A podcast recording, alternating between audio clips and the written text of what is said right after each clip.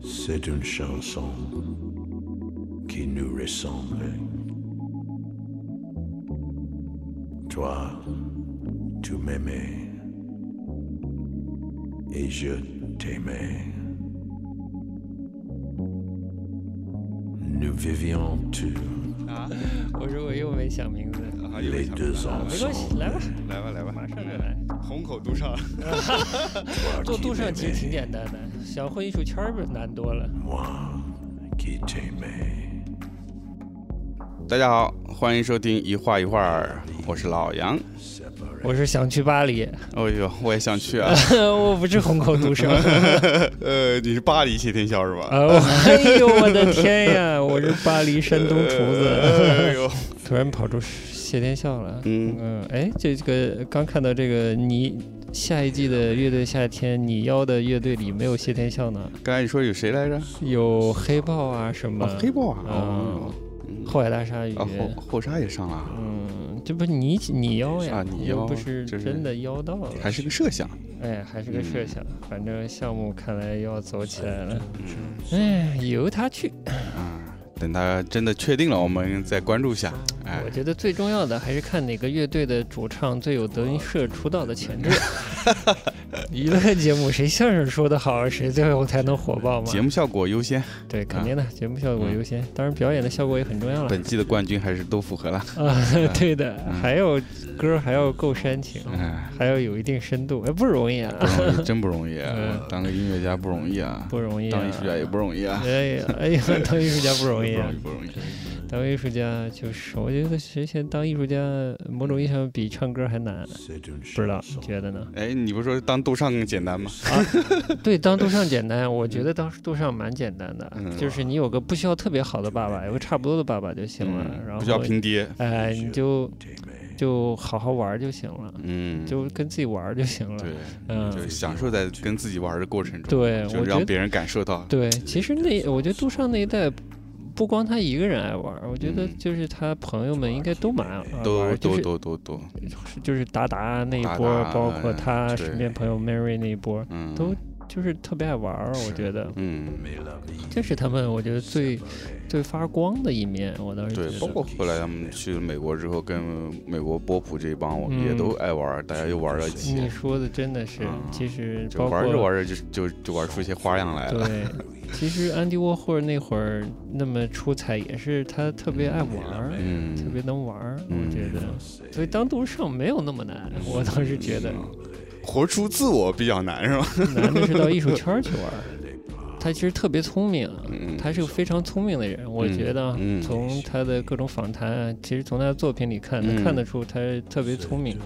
用陈丹青老师话说，那叫天性厚，嗯，这哎，那这个比较重要。他夸刘晓东这么夸的嘛，嗯我觉得杜尚也是非 这方面非常好，所以才能跟自己玩嘛。嗯，好切的有点早啊，切的有点早，啊切过绝对不切切切到杜尚了。对对，切回去切回去。啊，来来，哎先说说今天其实跟法国有关系哈。是是，我们先说今天开场这首歌是吧？嗯一首非常深沉的声音，一哎个深沉的嗓音唱着一首法语歌。嗯，来说说呗，这是谁这是一级波普啊？一级波普，嗯哎，跟我们印象中的一级波普不太一样。一级波普，我我不知道这他在这这边有没有名气，我感觉没啥名气呢，乐迷中应该还是有一些一一部分乐迷中应该还是有名吧？是吧？我觉得在我们我看得到的互联网的这个语境里，好像是没什么反响的感觉。就是他最近发了一张新专辑嘛，嗯，悄悄的发了一张，有人悄悄发了，不是，这是媒体都没看到啊，就完全没有全没什么报道。嗯，我听了，我还是挺喜欢的。这名字叫做 Free，Free，嗯，就自由嗯新专辑。然后嗯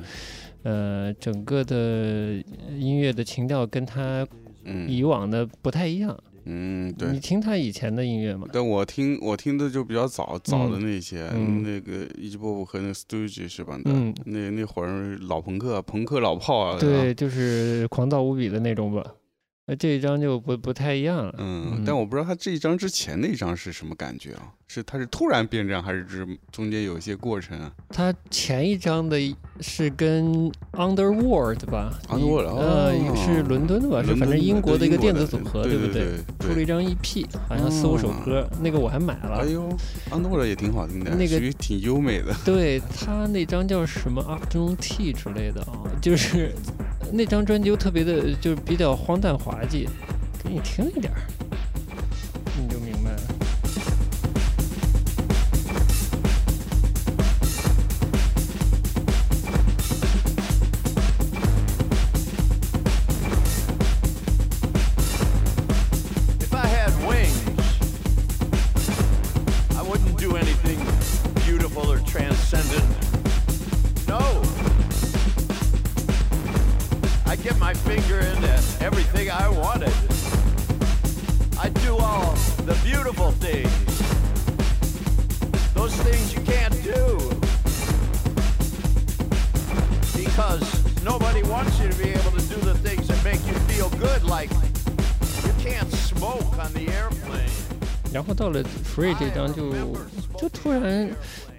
说的特别，呃，就是说简单说的话，像 David Bowie 晚期的两张专辑的那个风格，嗯里面就是比较深沉，然后掺杂了一些爵士元素，然后调子比较暗。而且牛逼的点是他读了一首老李的诗吧，应该是，在歌里，哎，读了一首好像是迪伦·托马斯的一首诗，就是不要温柔的走入那凉夜，这整个调子很不一样，我然后我就还蛮喜欢的。Stack on the clay, pile up the rocks, high off the ground, chisel it down. To park the car, we must find parking 莫名莫名就熟了，就不狂躁了。对啊，怎么了？他到底发生了什么？他最近有什么故事吗？我好像看了一点访谈，是他他怎么说的？反正他就觉得他突然把以前的东西都放下了，想想换个心态面对自己之类的。嗯，嗯反正就是 性格大变，有点儿。嗯我还挺喜欢的。嗯我是对这种音乐人或者艺术家的这种自己心态的转变之后，创作上转变，还是基本持一个支持态度。是吧？我是觉得也挺好听的。对啊，也挺好听的。最近就是不止他发专辑嘛，嗯然后 Nick Cave 也发了新专六辑 K 我也发了，嗯嗯好像也是过了五年还是几年才发了一张他的，我也是看到报道，他的儿子去世了，一个他有个小儿子去世了，好像十几岁，不知道是车祸还是什么原因去世了。哦之后他好像没有发专辑，这是第一张，哦，嗯，然后我一听着也不像 Nick Cave 了，是吗？那哎，勾起了我的兴趣。嗯，就是他他不暗淡了，不暗淡了。啊，他跟倒是跟变化后的一击波普完全不一样。他他那种大调子辉煌的赞赞嗯。赞美诗一样的那种整个感觉，哦，嗯看封面你也体会得到，非常灿烂美好的一个有点天国美好天国的那种感觉，就完全不一样了，想听想听，是吧？然后最近不是刚才我放了点嗯。那个就是 Kim Gordon 的嗯新专辑，嗯，哦，刚才那是 Kim Gordon，啊啊对也不一样了，也不，我完全没听出来是说实话啊，。这三个人都属于我以前不太听的。嗯，这三个人还都是我以前听一比较击波普。我都不太听的，一击波普。就以前以前那个去买打口的时候，那嗯买台打口袋的时候，还会就是给我介绍这个牛逼，啊听这个。对对对，就我去那家那一家里，他有个小小碟机可以试嗯听，我这一听啊，这啥这什么鬼啊！我操！这么吵，吵就牛逼嘛，然后我就不太听，就没听。嗯后来是这两年开始听 BBC 的节目、嗯 b b c 每周六他晚上有两个小时在 BBC 六，每周六在 BBC 六晚上两个小时播嗯歌，特别好。他播歌啊，他播歌，他就电台 DJ 播歌，DJ 哦，真的非常哦好，非常好的意思就是他听的面儿真的超级广。嗯。就皮，嗯，虽然是个老泼皮，成天动不动不穿衣服啊，嗯。上身不穿衣服，嗯。但听歌品味真的非常好。嗯。嗯，所以我一下就开始重新发现他了。嗯，觉得啊好喜欢，嗯，然后前两年发的那张 EP、嗯。特别逗，我觉得嗯。像个小品专辑 EP 一样，又好听又胡说八道，又一转身转到这张就又不一样了，嗯。还挺挺有意思的。嗯。然后那个 Nick Cave 也嗯是之前他跟那个澳大利亚女歌手吧，嗯凯利米洛是吧？呃，对对对对好像是，嗯，就从那合作开始有对他有印象，但嗯。一直不是很喜欢他，嗯，就是好像好沉呐、对对对，那个那个调子特别的黑，嗯，所以就听的蛮少的，死黑死黑的，死黑死黑的，嗯。嗯，你说有魅力吧，有的，有的但你真让我嗯。磕磕在那儿一张专辑一张专辑听，我有点受不住。呃，最新那张，感觉他唱的那唱腔都有所变化，嗯，连唱腔上都没有那么压的那么低，那么嗯那么难过，嗯嗯。嗯，到 H Pop 这张，这个声音压的挺低的，他这这是这是相对早一点的他的翻唱专辑，好像这个唱法语这个，嗯但他最新的也是压的低的，他的嗓音没大变化。嗯，呃，Kim Gordon 你以前听吗？嗯原先嘛，Stone Youth 嘛就是噪音啊，嗯。啊，噪音加点光之加点 punk，嗯然后有些专辑其实它也有一些优美的部分吧，嗯还蛮九十年代美国的那帮就是英帝的乐队的那种那种曲式的感觉、嗯啊，但是嗯可能多一些噪音衬衬在后面的那种嗯感觉。我不知道刚才听新的歌，完全我觉得我就就你听出是他了吗？我完全没听出来是他，我觉得声音也不像啊。我是不他声音我觉得原来声音是嗯比较偏干的那种感觉，但嗯这张感觉就比较厚一点厚一些，对吧？啊嗯。不知道怎么怎怎么了。然后我觉得这是整个音乐的，就是除了他人声部分的、那个整个编曲用的、嗯用的音声嗯声音很难描述，嗯但是特别所谓的西海岸。我我其实挺烦西海岸的，我不知道为什么。啊是吗？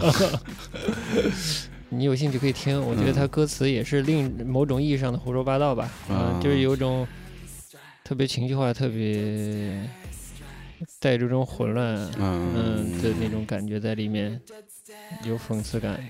我对我又没虽然没去过西海岸，但对西海岸的印象不是很好。但我觉得他把那个不好的西海岸的感觉还描绘的挺好的，啊是吗？好的描述啊。就西海岸给我一种一种松散无聊，然后神经质的感觉。嗯虽然它有阳光的一面嘛，嗯但是它也有神经质无聊的一面。我觉得这张专辑还挺神经质无聊的。啊是吗？我正好跟你相反，我是这三位是青春的时候都听过，呃，但是中间就断了，因为可能是正好那段时间过了那个状态，然后就可能有些呃来不动了，那那感觉，嗯就感觉好像他们唱的那些跟自己开始变得有点远了。嗯但是听了这个新的，我觉得哎有点意思，嗯。感觉自己的状态也变了，他们状态也变了。他们是好像是真都变了，而且 Kim Gordon 好像一直在做些视觉艺术啊，所以视觉艺术就他做其实其实挺热闹的，一直嗯各忙各种各样的事情。嗯嗯，就是也去年还是今年刚有新闻说，不是刚签了一个是哪个画廊忘了。啊，又切换纽约的一个还挺挺挺知名的一家画廊，啊，嗯代理了他，嗯嗯、也做一些展览什么。当然之前他也也也也偶尔会做一些展览，嗯、视觉上的绘画啊，什么影像也都搞一些吧。嗯嗯，到了他们这个状态，可能就比较自由，真的是蛮自由的吧。这他们作品就是 Kim 这作品嗯看起来蛮简单的，有点涂鸦的那种感觉，哎是吧？准确准确，对对对蛮涂鸦的。不好说哎，我不知道是画廊是以什么心态签他的啊。对，就是从美术上，我大概看了一下，我就那个画嗯廊的页面上看了一下嗯他作品，觉得呃好像不值得特别多说。嗯就从美术的角度上啊不值得特别多说，那如果从所谓当代或者其他的角度，那是嗯另一回事了。嗯嗯，或者做一个文化符哎号，文化符号非常准确，啊其实是更多的是文化符号的存在。嗯，这个要不说回法国啊，对啊，嗯法国放了首法语歌嘛，放了首法语歌聊法国。这是十年前伊基波普的一张专辑，应该是一张翻唱专辑。反正第一首歌就是一首老的法国相颂，嗯嗯嗯，叫做《枯死的叶子》，枯死的叶子，其实就是描写一个秋天的一一个感觉，大概。是干枯的枯还是枯？呃，不是哭泣的哭，哭是干枯的枯。但是法语就是死掉的叶子，其实 直译里其实没枯这个字，呃就是死叶子。啊，就死叶子，呃好吧，秋天来了，突然，哎是不是也是比较应景？嗯蛮应景的，嗯。嗯，这样那就突然就冷了，对，上海又是这嗯么如此洋气的一个以法国梧桐法国梧桐和哎旧法租界著称的城市。东方小巴黎是吧？哎呀哎，天呀！忽然想吃小馄饨了，这不打。打的。咱今天就开场又聊了，又聊又聊起音乐来了，我们这一都转向一个音乐节目了，是吧？对，因为艺术不好聊。呃艺术不好聊，对对对。嗯，哎，但我们今天要稍微回来一下，对重重新捡回来我们这个常规的一个节目，嗯呃，一展游记哈一，展游记啊啊，，艺术展览游记。也跳了好几期没嗯嗯没没播了了啊嗯。今今天来聊聊展览，哎嗯，前面聊这一大堆，其实嗯都是个引子，要引到我们这个今天要说的一个呃主题上吧，嗯就是我们今天刚刚去看了一个展，对，趁热哈。不错，出乎意料的好。哎，先说名字吧。这两个展都在上海的民生现代美术馆，哎，呃，是两展同开。嗯，其中一个展叫《沿着本没有的路行进》，马塞尔·杜尚奖艺术家主题展主题。展。哎嗯，那么另外一个展叫《不可见的美》。嗯嗯，这两个展的展期都是一一样的，九嗯月七号到十月二十号。哦，不是很长，对吧？哎相对来说不算长。比较好的是免费啊，对，鼓掌。鼓掌，鼓掌，鼓掌！嗯哎，此处应有掌声。哎，然后这个展呢，呃，当然是这个民生美术馆主办的，那么呃有协办方，那么协办方其实是最主要是法这个法国国际艺术传播委员联合会，嗯，这个特名特别长的这么一个机构啊，但更重要的其实是法领馆的法领馆、法国呃法国大使馆，还有法国文化中心这嗯两个机构都是官方的机构，嗯所以它其实是一个官方背景的啊一个展，不是签了那个三年协议吗？啊。这属于他们第一个落地项目。对，嗯主要这个协议是针对法国的当代艺术嗯啊，在中国的一些推广介绍吧。所以未来三年应该在民生会看到一些不错的这个法国艺术家为主的一些当代艺术展。大概说一下吧，这个嗯第一个展《沿着本没有的路行进》这个展是一马塞尔·杜尚奖的获奖者的和提名者。嗯和提名者的一些精选的一些作品，然后策展人进行了一些挑选，按照一嗯定的主题。引用了西班牙诗人一首诗来做，没细看这个诗，但我觉得嗯主要是借用这句话对吧，。借用嘛，就是其嗯实现在当代艺术展借用一些文学里面的呃语句文本来嗯作为策展方向，还挺多的。当代艺术都喜欢借用文本啊。嗯嗯，OK，没关系。我倒是觉得它很接近当代艺术的一个特别惯常的特征，就是嗯喜欢用现成品。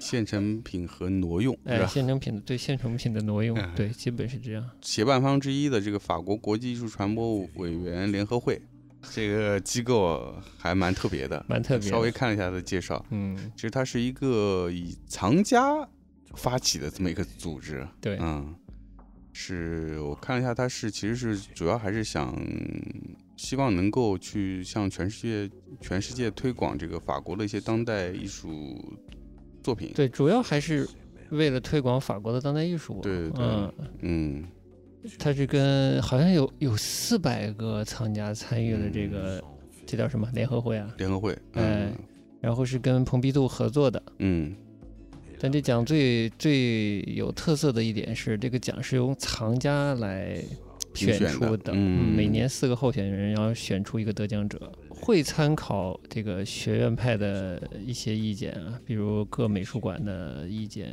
哦，甚至蓬皮杜的意见，这都是，嗯但是参考之余，选择最终的获奖者还是他们这个藏家构成的这个嗯相当于委员会来评选的。嗯，据说啊，看资料好像是独一无二的，应该是，还嗯真没听过。一般都是评选，都是一些业内的一些美术馆馆长啊、策展人啊嗯之类的评论啊、一一评一评评人啊。这方面的，嗯所以这个机构最重要的一个任务就是设立了这么一个奖项，叫做嗯马塞尔杜尚奖。嗯，对，这个奖是零零年开始的，嗯，到这也到今年也快二十年了。对，嗯，默默无闻，默默无闻，至少在中国是默默无闻，对对对，嗯。可能可能欧洲还有点名气吧，可能会吧，但是因为它范围比较窄啊，它还是主要关注的是法国或者是居住在法国的这些艺术家。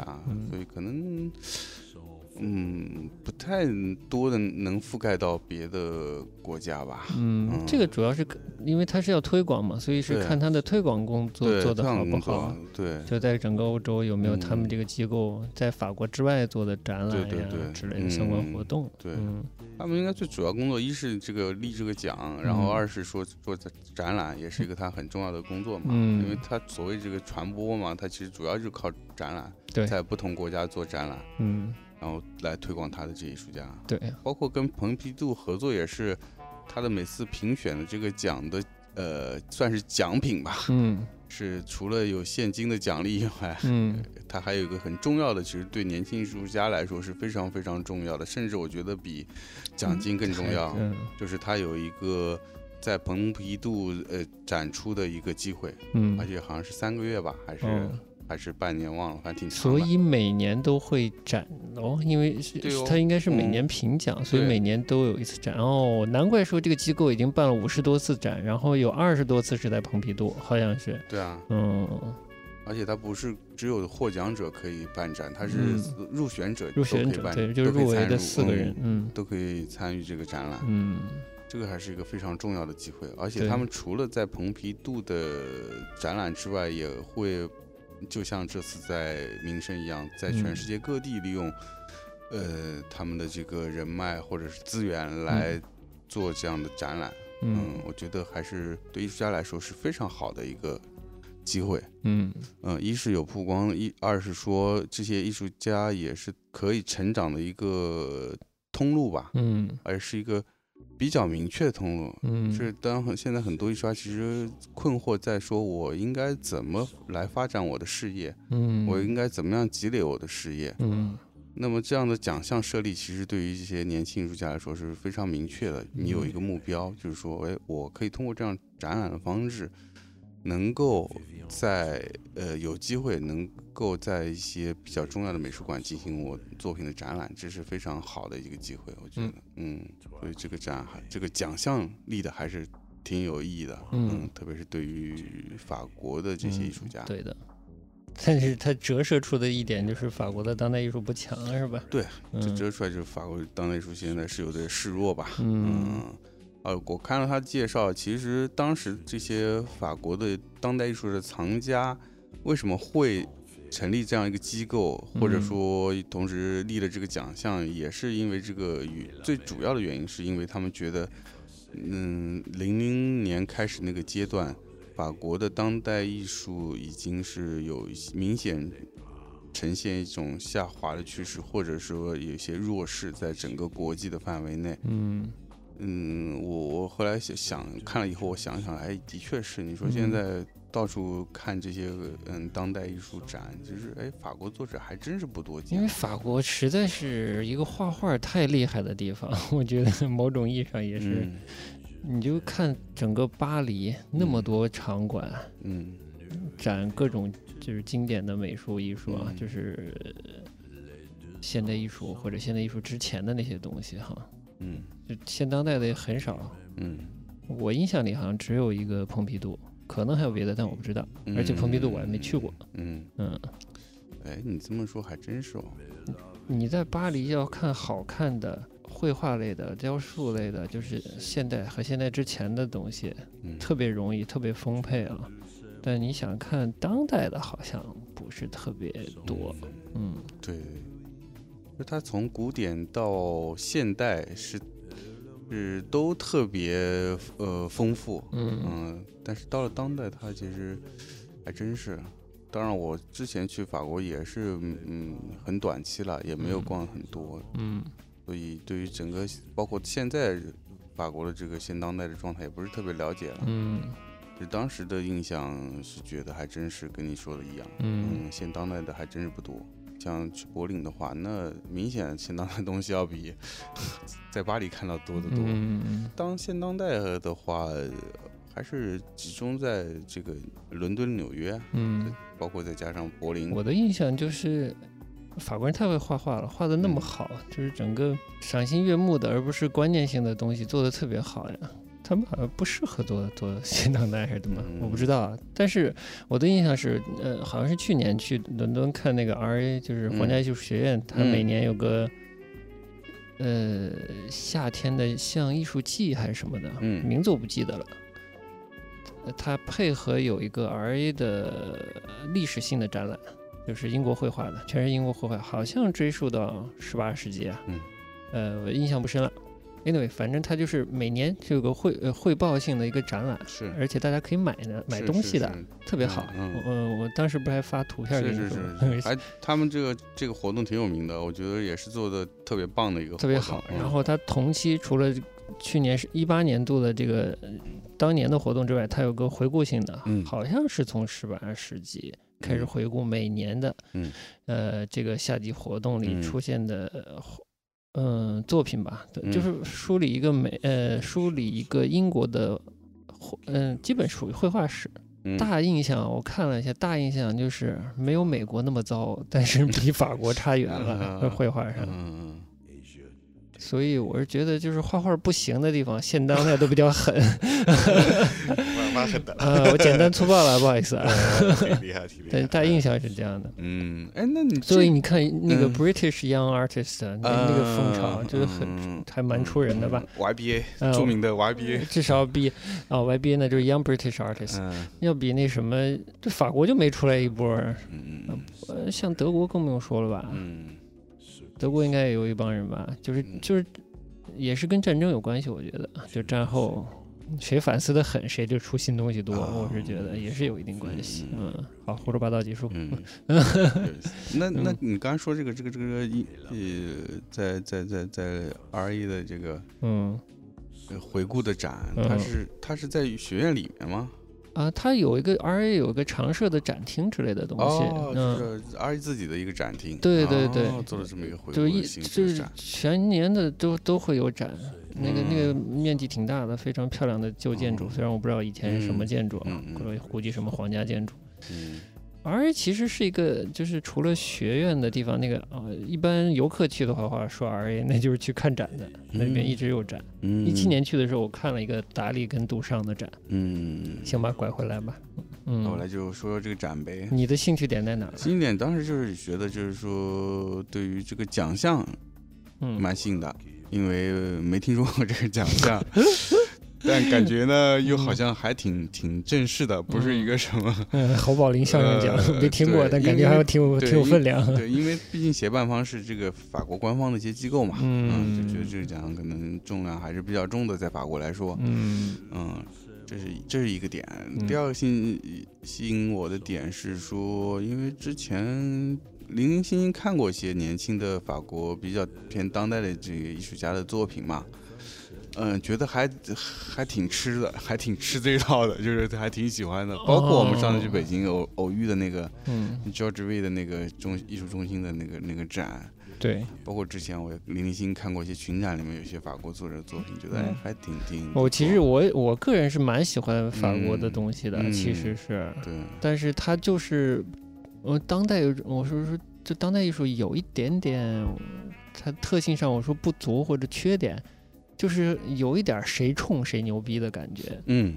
那法国的东西就是不冲啊，就是跟我们以前听歌的时候，老板介绍你都是要要造的才厉害，哎，才牛逼，是吧？对对对，对的，就是这个。所以我就觉得比较算比较新的一些法国艺术家的作品吧，嗯比较偏当代作品，嗯我反而觉得还挺喜欢的。嗯啊，就是他们整个呈现出来气质，我觉得可以说是比较抒情，嗯，这是他们一贯的对，啊，就特别抒情，抒情之优啊，美哈，之优美，对。嗯没有那么燥，也嗯没有那么的沉重，或者嗯是没有那么的。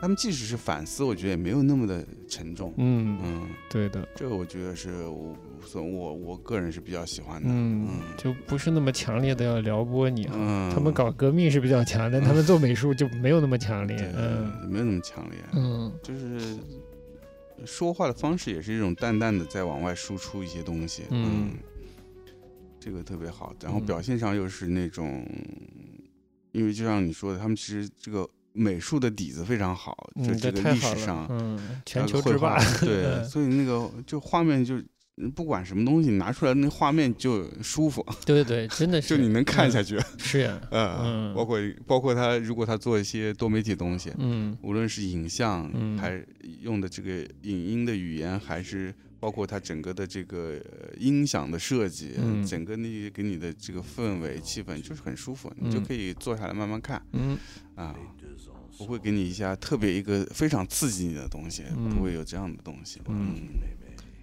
所以这个这个是我当时吸引我想去看的原因吧，嗯，对嗯我也挺好奇的。对，其实想你说集中的看一个法国的当代艺术还不太容易。嗯，不太容易。嗯，嗯我印象里好像没有看过专门的法专门的，我好像我想想看啊，好像也没有，还真没有。对的，嗯，你想，即使那些什么这这个卡地亚啊什么嗯这之类的，迪奥啊这种基金会做的展，它也是现在都是全世界各地的艺术家，嗯，不会专门做法国艺术家的。这就我稍微拐一下，这嗯。就回到我一个一个发现吧。嗯。绘画一点儿都没有沾到现代传播的这个光。嗯。现当代艺术特别、呃、做影像、做、嗯。呃做行为、嗯。做装置，嗯。嗯、甚至呃甚至言论表演啊，嗯。甚至光是言论，我觉得有时候嗯。都形成当代艺术形成形成，它就特别能借助传播，尤其是现代的这种嗯，依赖网络、依赖依赖这个信息传播的这种方式，能非常快的扩大影响力。但画儿你不看实物，嗯。一阅历少，二不看实物，你就很难体会它的美好。嗯，但是那些东西，那些比较刺激的东西啊，嗯。比较撩拨人的东西，嗯。通过简单的照片和文字的传播就达到了，对就可以了。嗯所以法国人在这方面很吃亏，我觉得。嗯，对，比如嗯 cos 弄个大娃娃往那一大娃放，那娃一放照片跟嗯旁边建筑一对比，我靠，好哎大，好大，哎就行了，这就行了。嗯对，就是当代艺术特别沾这个光，嗯但是你说绘画就没有沾到这个光了。绘画还是一个要细品的一个东西，对的，嗯，还是还是也需要有阅读经验，嗯然后需要你能够真看到过真实的东西，但那个嗯带来的感触是跟你只是在传媒上看到，或者是这种印刷品上看到是是完全不一样的。行，那是哎，刚才怎么却被我抢过来了？不是，说到哪儿了？一种阿西巴的感觉。就说我为什么看这个展嘛，就是呃对然后呢嘛，然后嗯就所以就觉得这个挺满意的，嗯嗯，好，整个感觉。整个感觉还是跟想象的没有什么太大差别，我觉得嗯整个体验吧。嗯。我觉得作品量本身并不多，嗯，但是作品的体量都不小。有，十几个艺术家吧？十几个有的，嗯。十几个有的，嗯，十二三个是有了。嗯嗯。嗯，对。然然后第一个一进来就是一个一个挺一一整间房，一整嗯间房是一位作者的嗯。一一个作品，其嗯实是虽然它分了很多部分，嗯。而且这个作者呃也他还不是法国人，嗯。还是个旅居法国的德国人，什么冯什么什么布兰登堡是吧？对对对，我这这就一看就是德国人，但是说实话，他的作品呈现出来的还真是不是特别德国感啊。哎我们这当然我们是带着一种成见来去看这个，没问题。嗯，对，但没没问题吧，就是一种感受吧。呃是也是松弛优美，特别法国呀。松对松弛优美，特别嗯法国，嗯颜色那个也很漂亮，嗯质感也很好。对嗯，它其实是这个作品分了几部分，有绘画，有装置，然后有影像，对啊就都都有了，都有了啊每。个部分都不错。嗯他那个作品叫啥？七乘二，整个装置其实装置部分就是非常大的七，嗯，十四张这种帷幕，是吧？嗯，可以然后两。两两说的俗气两点，就是两一对大大嗯布，就是大布，对，嗯，一大块布，但是那个布呢是有颜色，对两两叠在一起，两两叠叠在一起的然后每个布的颜色彩和质地都不相同。对，嗯，然后布呢又不是平着挂下来的，它是有一些褶皱，有点像那个大型的，我说我说像大型窗帘，但它其实是有点更像是一个大型的幕幕布，布，嗯幕布，对。嗯，并排的排成一一个序列，对，然后中每一块布中间会设置一些你可以人穿过去的一些小的开口，开口，它可能拿绳子吊起来一块啊，对可能拿梯梯子架支起起来一块，对哎。对，然后你可以从这些这嗯七组的呃幕布中穿过穿行过去，给你一个非常强烈的感觉，是你的这个人生的序幕打开之后，你一层一层走过去逼啊，哎呀，你好会解读，我其实没解读出来这么多。嗯嗯嗯嗯，你会看到很多不同的色彩、不同的景象吧。嗯然后到走到最后是一个视频，嗯呃，是一个影像作品。这影像作品依然延续它前面这个这个呃帷幕的呃方式吧，幕布的方式。嗯，然后是以影像是也是一块一块不同材质、不同色彩、不同纹样的那个布，嗯，不断地织物对不断的不，断的镜镜头不断的深入进去啊，其实镜头是没动的。布一块块往前走，然后就是对，不断的靠近焦点，然后离开荧幕，嗯，就像走马灯一样，嗯，哎，布啊，细看它那个布啊，其实也挺有有有的看的，就是它每个布的选择还挺有讲究的，就是它那些纹样啊，不同风格的，有比如说法式乡村、美式乡村、嗯，欧日极简，啊，各种各种，包括牛逼有些嗯。呃，可能更民族风吧，可能第嗯三世界民族的风的嗯。有一些不同的这种布，嗯就是你可以通过这样的方式，有很多很多各种各样你从你个人经验出发的一些联想，我觉得嗯。这个就是一个。我觉得我自己喜欢的艺术作品的一一种方式，就是你不哦要说的很清楚，对啊，你嗯。要给别人留下很多解读的空间，嗯。嗯，而且这个这这个这个门是比较容易推开的，嗯。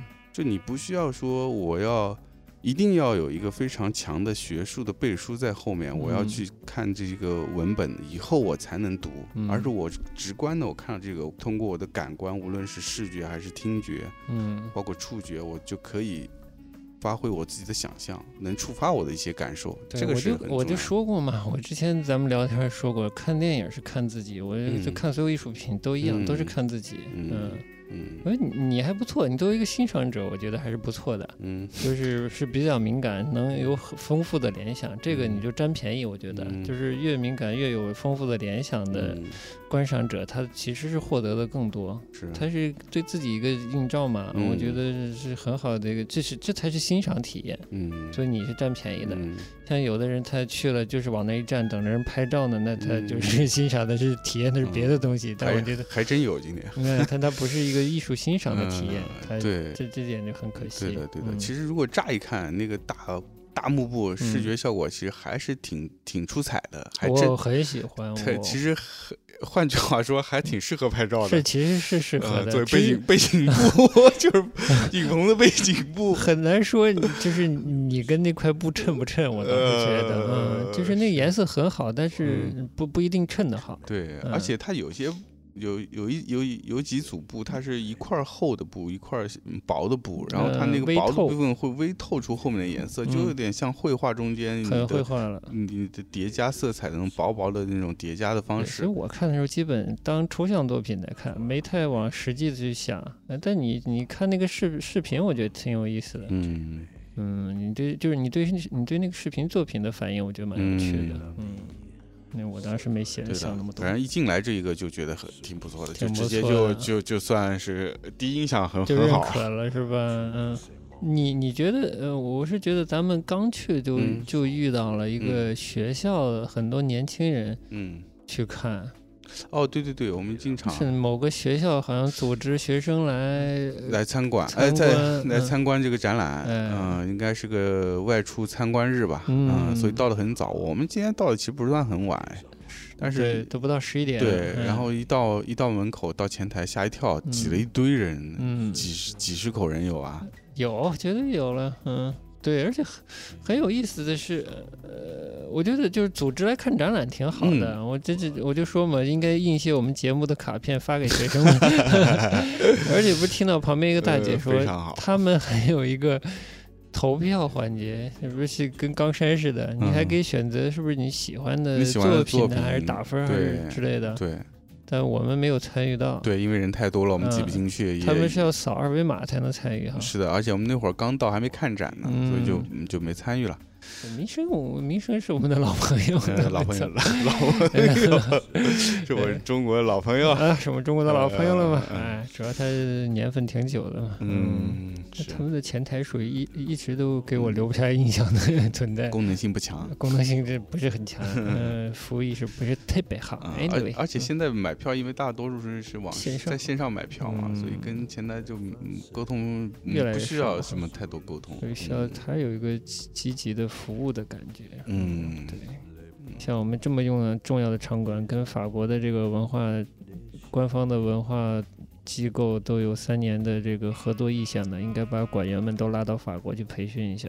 嗯，你这你你这是给员工谋福利了，哎，，对，大家都想去啊，要多交流嘛。嗯是，嗯，嗯，就是玩起来才能玩出花样嘛。对，就真的是。刚开头说的嘛。嗯，行，那行回回到到展览，嗯回展览，说到学生们去观展，我觉得嗯对，就是蛮其实适合适合 适合年轻人去看的。点是什么？适合年轻人的点嗯，法国的当代艺术啊，又不收费，当代艺术看什么？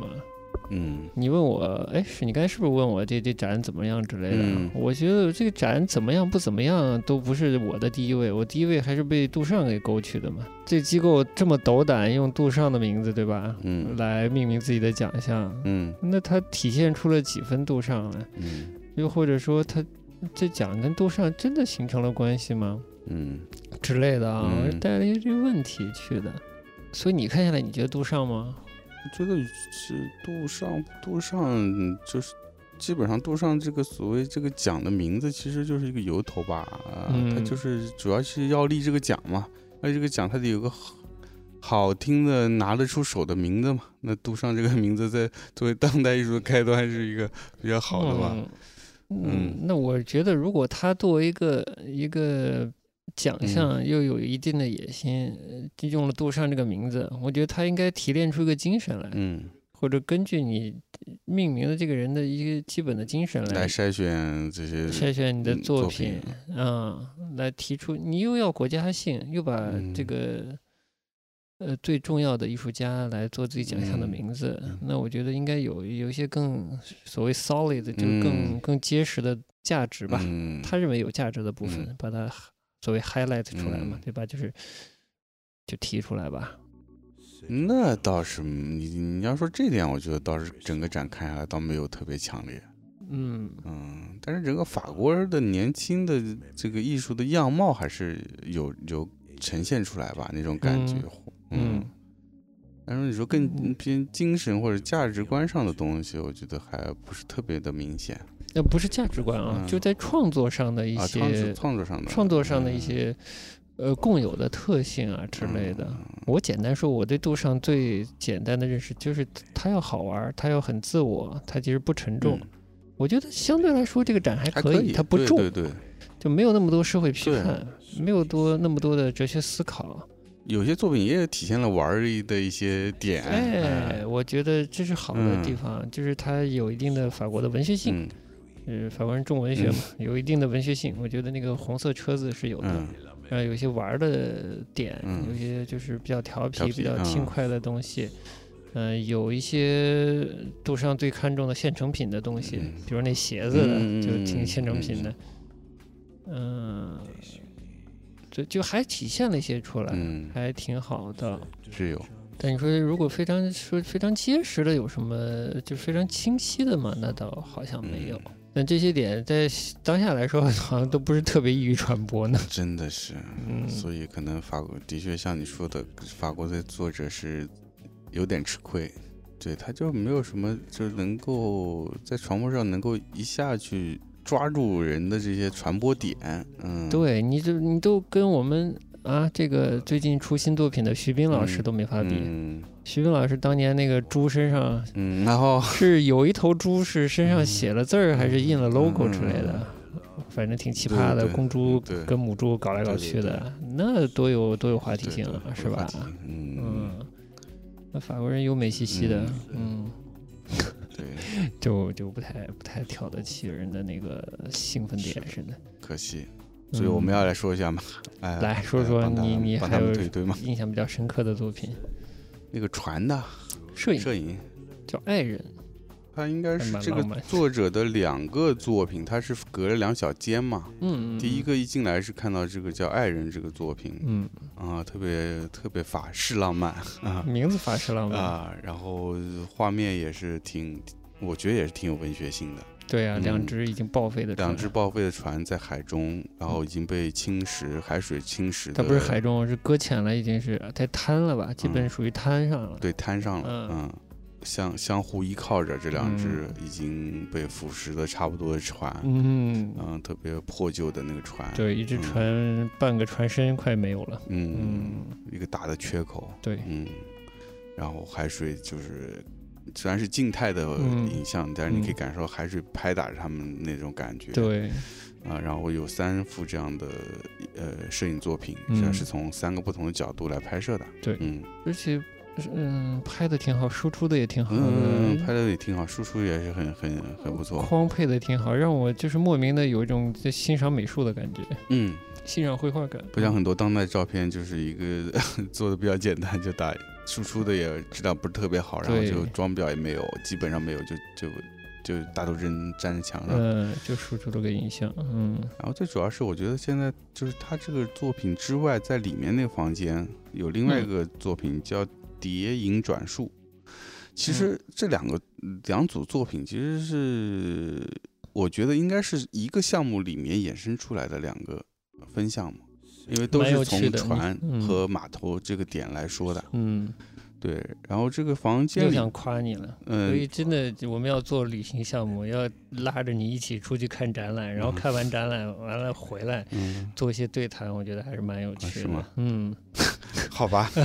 哎呀，别说了，我还想出去啊。啊，我们再再计划一个吧，因为那个就上次确实留讲这个展又是跟旅行相关的，对哎跟出行相、出走相关的。对的，嗯，嗯。所以就是刚才说说回来说这个这个作品，它里面嗯。这个影像作品也是跟船和码头有关。它其实嗯。这个作品是一个委托项目，啊，这个是委托项目这个影像是个委托项目。就是两个视频作品，两个视频作品，那个视嗯。频作品其实是马赛市马赛市文化港口嗯。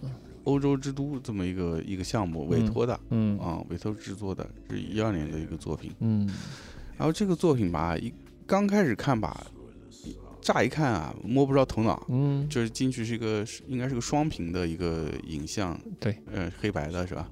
对。一个声音在读这些单词，法语用法语读这些单词，然后画面是在展示，不断的在展示不同的这个船舶的照片，而且一看就是有年头的船舶，不是现在当下的船舶的，在港口中船舶的老照片。嗯，然后那个观赏视频的这个凳子旁边摆了一些反正就是文文件夹，文件夹里加加了一些打印的纸，里面全是单词，对，全是单词。按照字母表的顺序，首字母字母表顺序排列的。对的然后看了半天没没看出个所以然来、嗯啊！当然拍摄的那个还是挺画面还是挺美的，嗯，有一丝丝嗯呃洋服动感。哎哎还真有，哎哎你这说的好，哎好的，嗯，好了，然后转身旁边有个小的视频，看明白了。就看明白了，嗯嗯，其实他那个这个视频小的视频是对这件作品的一个解释，对啊，其实是一个小的纪录片而，且确实是必要的。对，非常必要。嗯啊，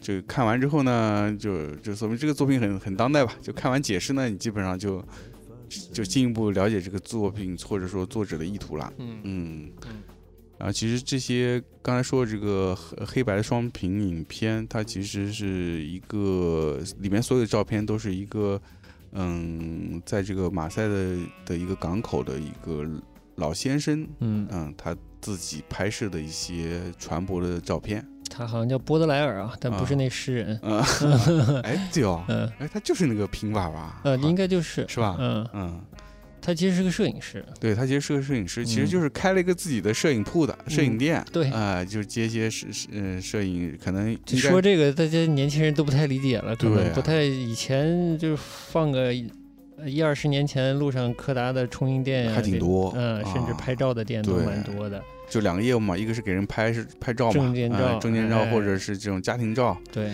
然后另外一个业务就是冲胶卷嘛，冲印嘛，帮帮嗯。人冲印，对，对。他其实这个马赛的爷爷当时也是在马赛开了对。这么个店，对是，但是有意思是，他因为是在港口，所以他的这个业务呢，其实就变成说有很多是这些传播想要拍摄他们传播靠港的那个，形象照，形象照哎对特别有嗯意思。嗯，像现在很难想象还有这样的业务，嗯 其实应该会有，应该还是有。呃，嗯如果放到游艇这一类是一定有的，呃，但是货轮不一定了，对吧？现在的话，嗯，货轮不一定讲究拍自己，游艇肯定是有的，嗯，嗯。他那个就是我觉得好像货轮比较多，嗯。嗯嗯，就就挺有意思。然后他就嗯。有这样的一些呃商业的呃业务来哎拍摄这些，嗯，嗯港口的传播，哎，所以他拍了很多很多，对，全是非常多，世界各地来的停泊停泊的这些嗯船只，对，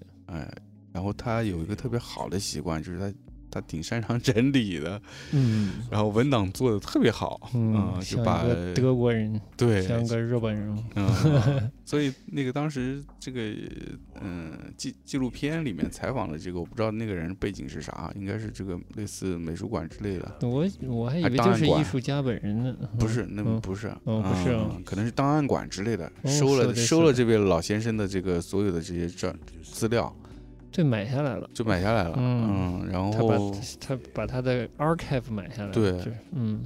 所以当时这个嗯档案馆的人也很吃惊，说这个这位老先生做的很很做的整理工作做得非常好，嗯。就他的照片和他的这个嗯底片，嗯，包括不同尺寸、不同材质的这些就底片，就底片，对，嗯，他好像没有用到，他拍船没有用到干湿板、玻璃板吧？他是介绍的时候嗯用的介质是有，就是在介绍这个整个呃摄影史的时候说有哪几种介质的时候介绍到了。对但是但是这个老爷子好像没用到，他都是用的所谓赛璐璐的吧？嗯，都是赛璐璐嘛，我我印象里啊，就是都嗯都是我们现嗯在还能看得到的底片这种形式。嗯没有说更老的用玻璃板的，有可能有一些是用到了，甚至用到了就是嗯，大幅面的玻璃板对对对，的这个、嗯呃摄影方式，是嗯。银盐玻璃板，嗯。嗯，这还挺厉害的。然后他就各种各样嗯这些文件，他都整理的非常好。嗯。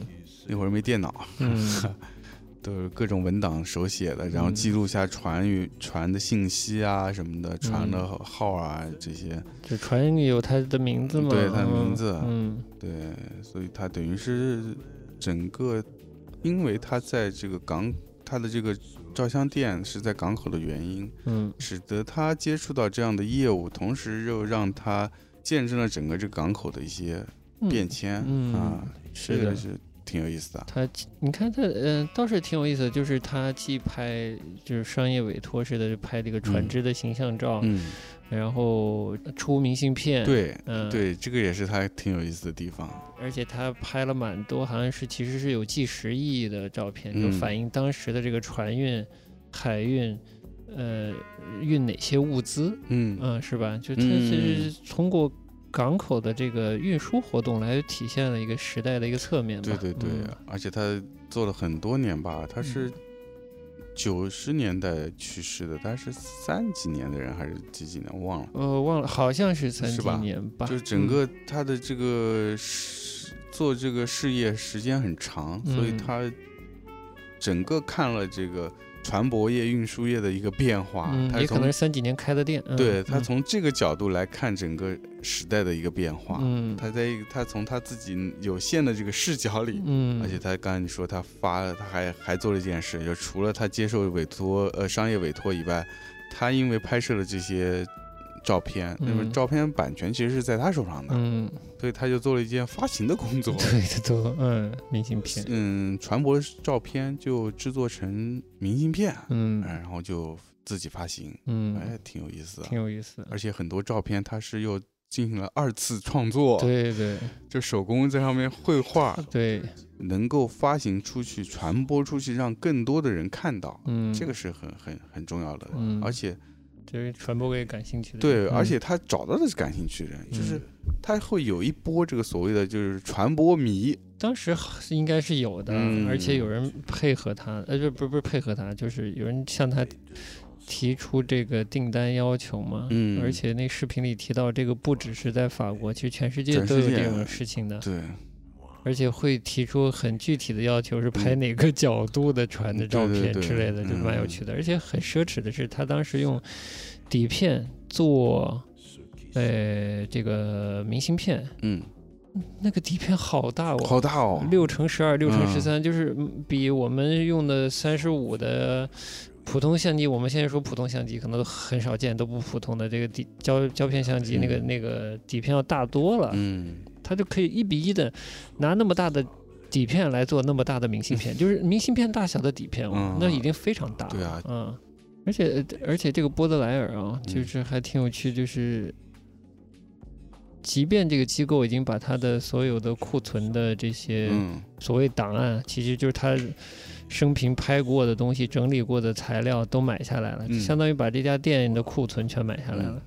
嗯但他们还没搞清楚这这老爷子的具体的身份呀、嗯个人一些细节，其实他们是不知道的。嗯，嗯，也挺有趣的，留下一些有趣的空白吧，留白。嗯有些故事慢慢在挖掘。嗯对，话说这个这次这个我们今天看的这个展啊，嗯，大部分都是视频作品，大概百分之九十有吧，至少不八十。反正挺高的。对，我就跟你说嘛，我开玩笑说以后美术馆要变成电影院了。就是整个都是 影像作品，对嗯影像绘画和装置大概只有两三件，嗯嗯。还蛮少。的。嗯，蛮少的，嗯，视频为主。哎对的。但是这这个展的视频的时间我觉得还不错，基本没有没有超过十分呃二十分钟的，嗯，基本在十分上下，嗯，啊，对的，一个循环起来比较快，嗯哎看起来还是比较舒适的。嗯，嗯相对轻松。对，虽然座座位不是很舒适，但是因为时间短，就没什么问题。嗯，对的对的。除了这个，还有什么值得值得一提的这作品吗？我觉得那个鞋子也也也也还可以。嗯，嗯，鞋子装置的，嗯嗯，现成品，嗯嗯刚刚一看有点。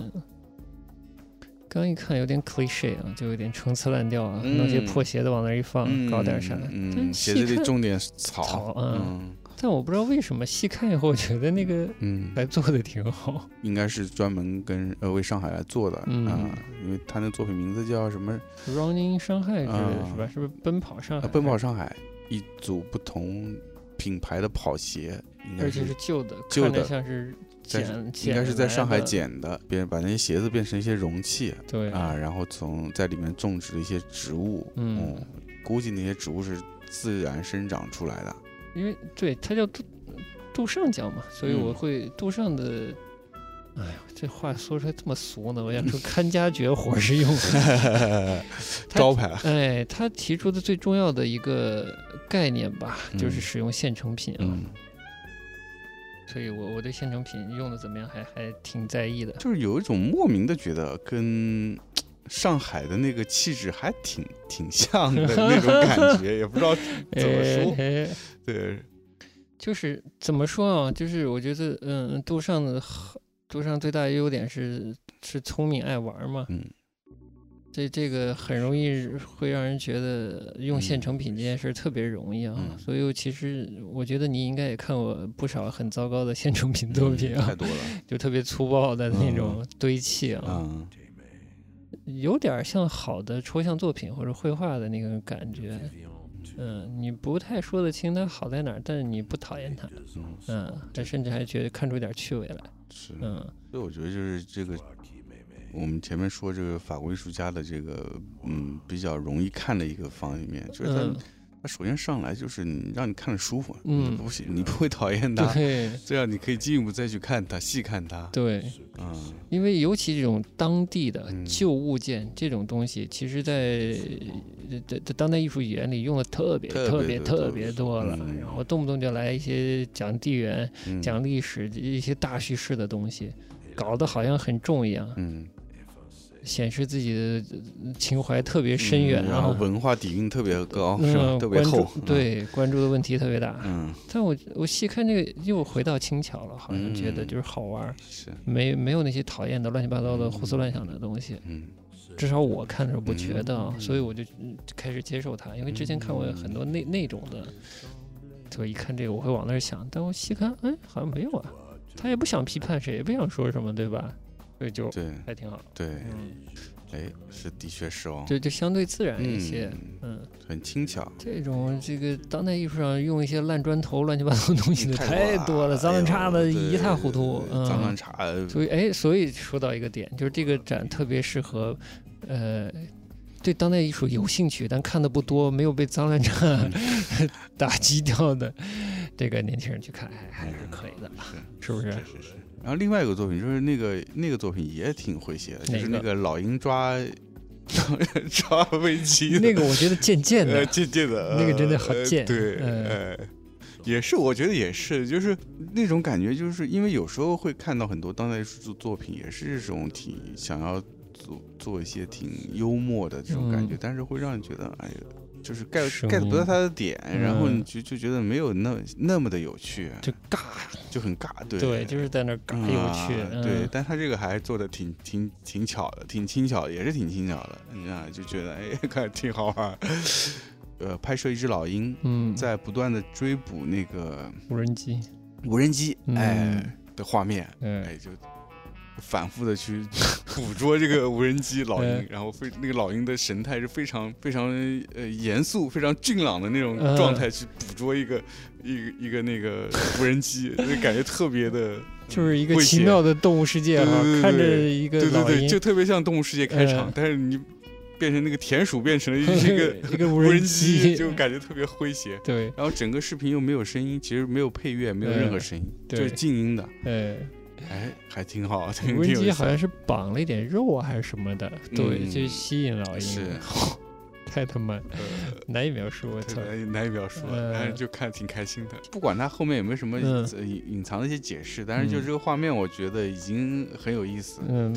而且就只是阅读这个视频和他的绘画，我觉得也是跟前面那个刚才说之前那作品一样，你自己还是会联想到很多很多东西。嗯嗯，比如说自然和科技啊，嗯或者很多很多这之类的，就是你嗯很容易可以联想到什么。嗯而且它是通过一个很轻巧的方式，而不是用一个很重的文本的方式再跟你说，或者一个嗯很宏大的问 叙事作为后面的嗯背景对来支撑这个东西。对，还有那个特别导演风的小视频，嗯，叫什么什么雷诺，嗯，嗯对对对，然后被翻成先用了这个车子名字，而且是那个应该是那个男男主角的名字中文名就叫红色红色车汽车，啊，是吧？好像是、哦我刚才看到里面叫红色汽红色汽车，好，这部片也挺有意思的。嗯，嗯，你说说呗，这部片其实其实还蛮电影的。嗯。文学性比较强，呃，就是它表现的文学性还是还还蛮有的，因为它它嗯不是它有点戏剧感啊，然后用了一、用了一辆废车子，在一个、嗯。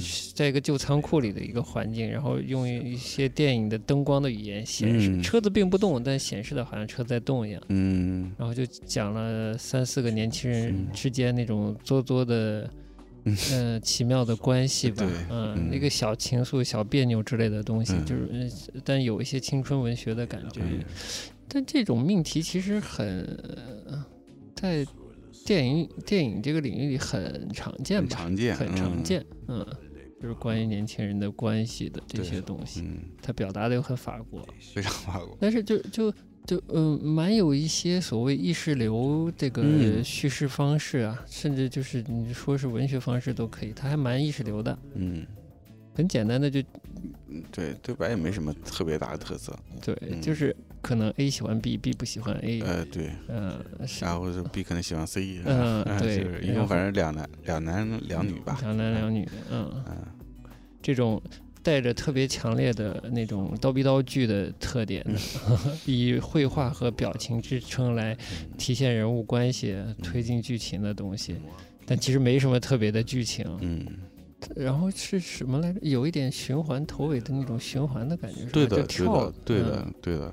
就是我觉得唯一唯一就是整个这个能把这个影片让你看完，让你看完，然后你能够支支撑你看完的这个点，就是它整个片子的这个叙事的顺序还是挺巧妙的。嗯就是前面有一开始是刚上来是有点倒叙，嗯然后又突然变成一个正叙，最后嗯又回到倒叙，然后它最前头首尾是能衔接起来的，哎对，它能循环下去的。它是个循环的，对，嗯这是这个片子觉得啊还挺挺奇妙的一个地方嗯啊，然后会。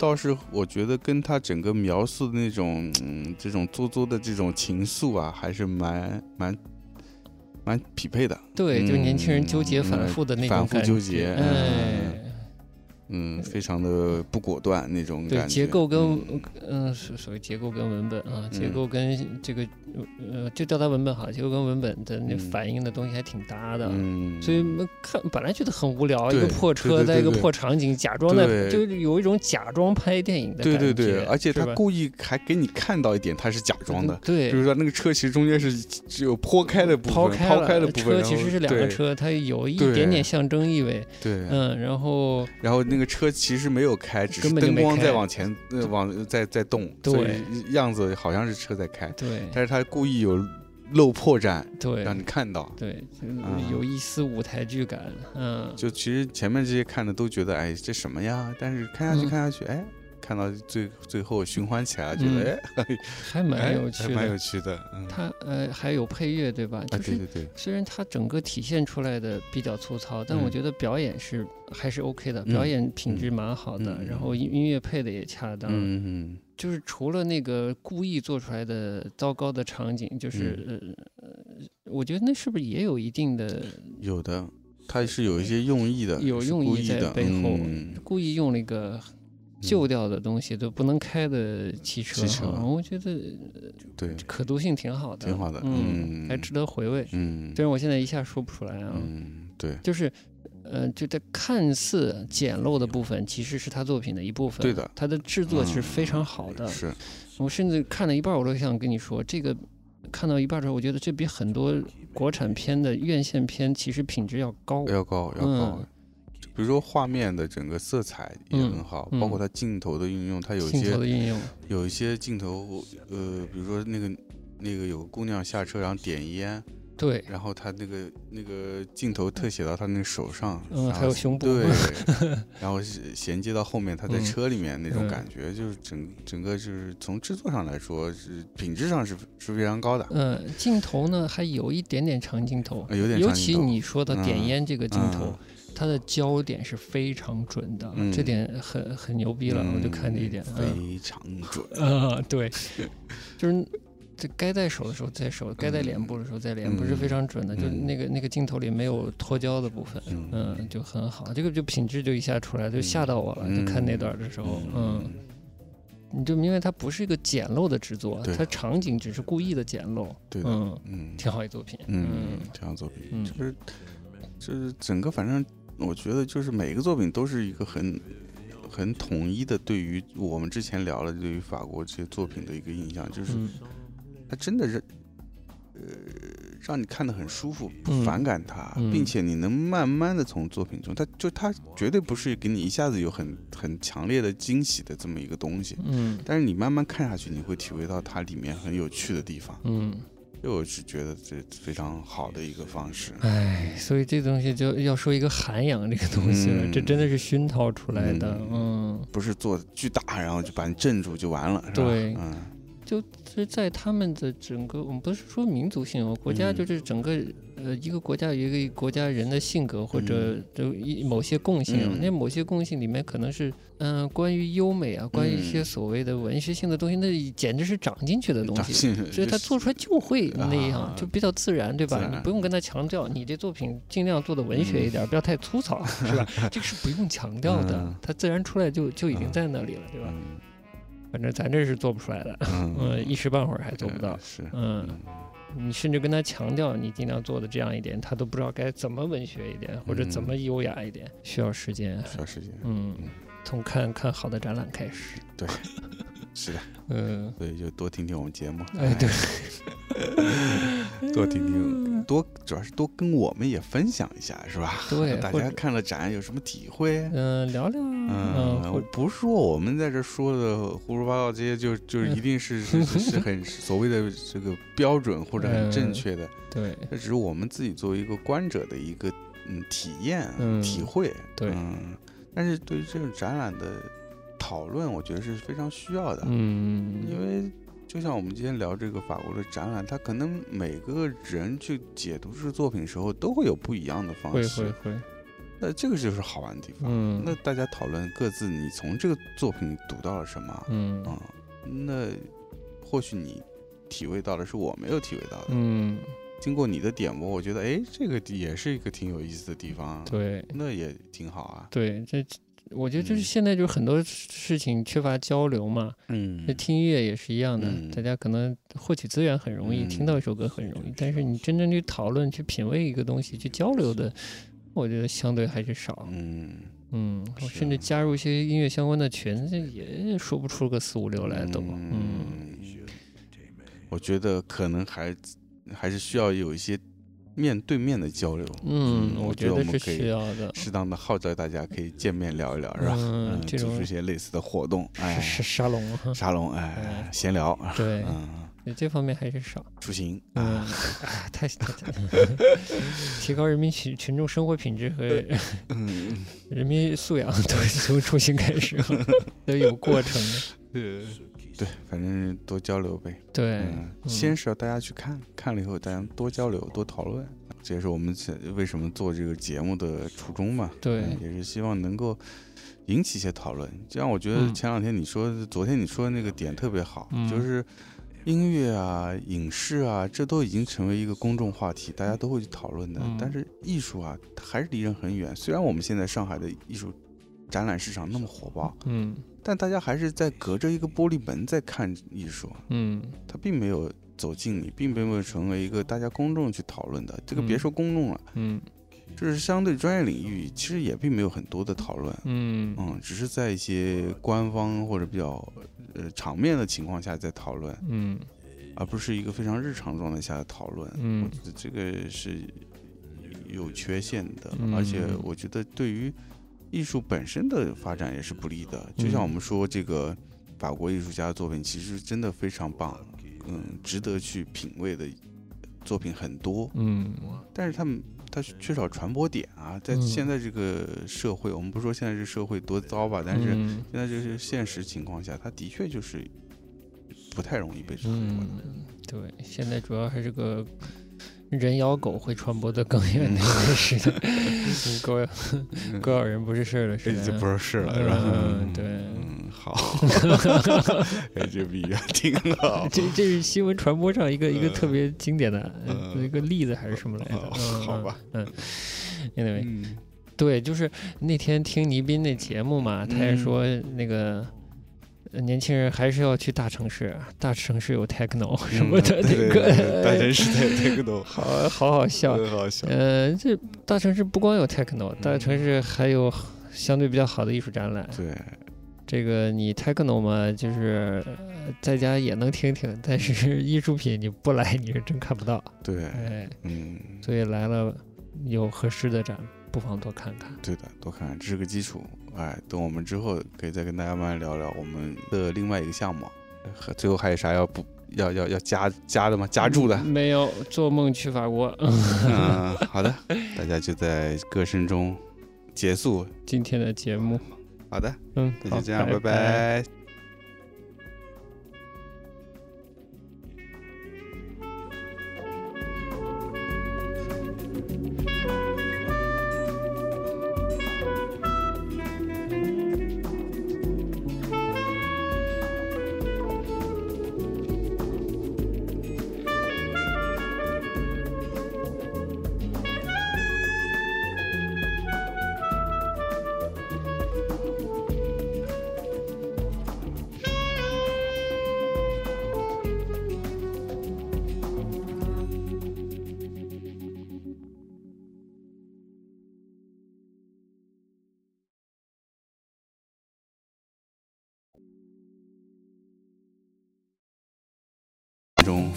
结束今天的节目。繁忙的一天。哎呀，好的，好的，就这样，拜好拜